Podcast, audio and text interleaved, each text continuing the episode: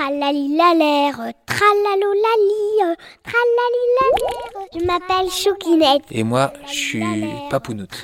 Ouais. Papounoute et Choukinette Ouais. Ok, ça marche. Notre plan est simple. De raconter des histoires à tous les enfants de la France. Tralali-la-l'air, tralalo-lali. Bonjour, bonjour.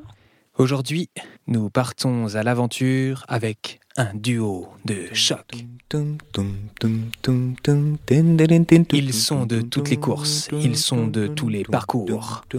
C'est le duo de choc, les chauffeurs Reaper, les plus courageux, les plus téméraires, les plus incroyables de toute la ville. François et Amélie. Et nos deux chauffeurs Reaper s'occupent des poubelles plus vite que leurs ombres. Grâce à eux, d'ailleurs, l'intégralité des rues sont propres, les poubelles sont vides, et avec leurs collègues, copains, amis et partenaires. Non, le poubelle. Y a plus de poubelles? Un jour, quelque chose d'étrange se passe dans la ville. François et Amélie ne trouvent plus les poubelles. Dans une rue d'abord, aucune poubelle, alors que c'est le jour pour recycler les plastiques, les papiers, les cartons. Bizarre. La rue d'après Pas de poubelle non plus. Dans chaque rue dans lesquelles ils passent, zéro poubelle. Elles ont... Disparu. Ils mènent l'enquête. Tout d'abord, ils vont sonner chez un, chez une des personnes du quartier qu'ils connaissent bien, car ils se saluent à chaque fois. Il s'appelle Antonin. Salut Antonin, dit François. Antonin leur répond Hé, ma poubelle a disparu. Mais oui, nous avons constaté ça avec Amélie. Mais tu n'es pas le seul. Toutes les poubelles ont disparu. Tu n'aurais pas vu quelque chose ou entendu quelque chose dans les dernières heures? Si, effectivement. Qu'est-ce que tu as remarqué? demande Amélie. Il y avait un camion tout bleu. Un camion tout bleu? François et Amélie rentrent dans leur camion.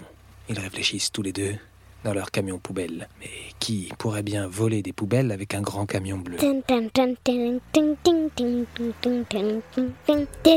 Ils trouvent la réponse à leur question. Qui a un grand camion bleu qui permettrait de stocker autant de poubelles d'un coup? Rosélia vole tout. Rosélia, oui, c'est bien elle, tu as raison Amélie. Elle vole tout et après elle revend tout. Elle nous a encore joué un mauvais tour à la ville et à nous. Il faut qu'on la retrouve. Et par chance, un indice apparaît au bout de la rue.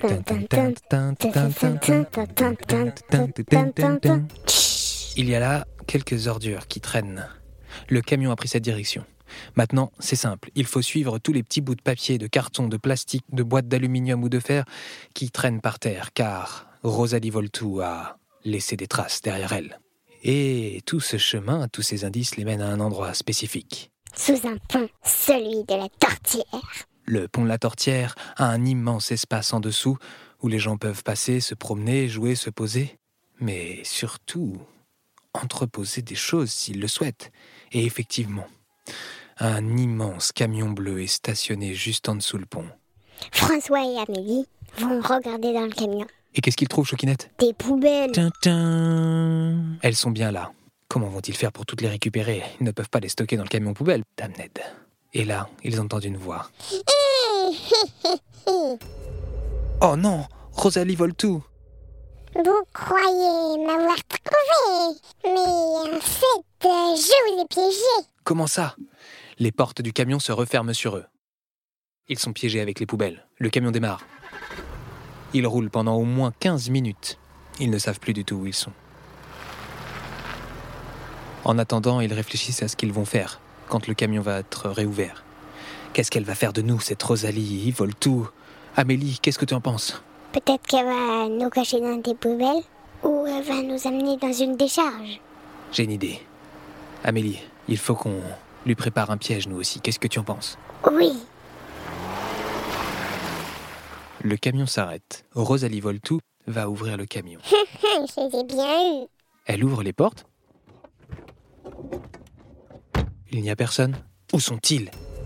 Ah Ils se sont enfuis, mais c'est impossible, je les avais bien enfermés. Bon, on va déjà sortir toutes ces poubelles et on va les fouiller une par une. Elle a avec elle deux de ses compères les plus étranges que l'on connaisse. Ensemble, ils commencent à vider les poubelles, mais au bout de la troisième, toutes les autres poubelles leur tombent dessus.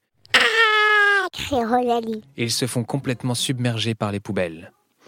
En attendant, café Amélie. Elle a appelé tous ses collègues. Ensemble, ils viennent récupérer petit à petit les poubelles et surtout, ils disent à Rosalie Voltou et ses compères Ne touchez plus à nos poubelles et laissez-nous faire notre travail.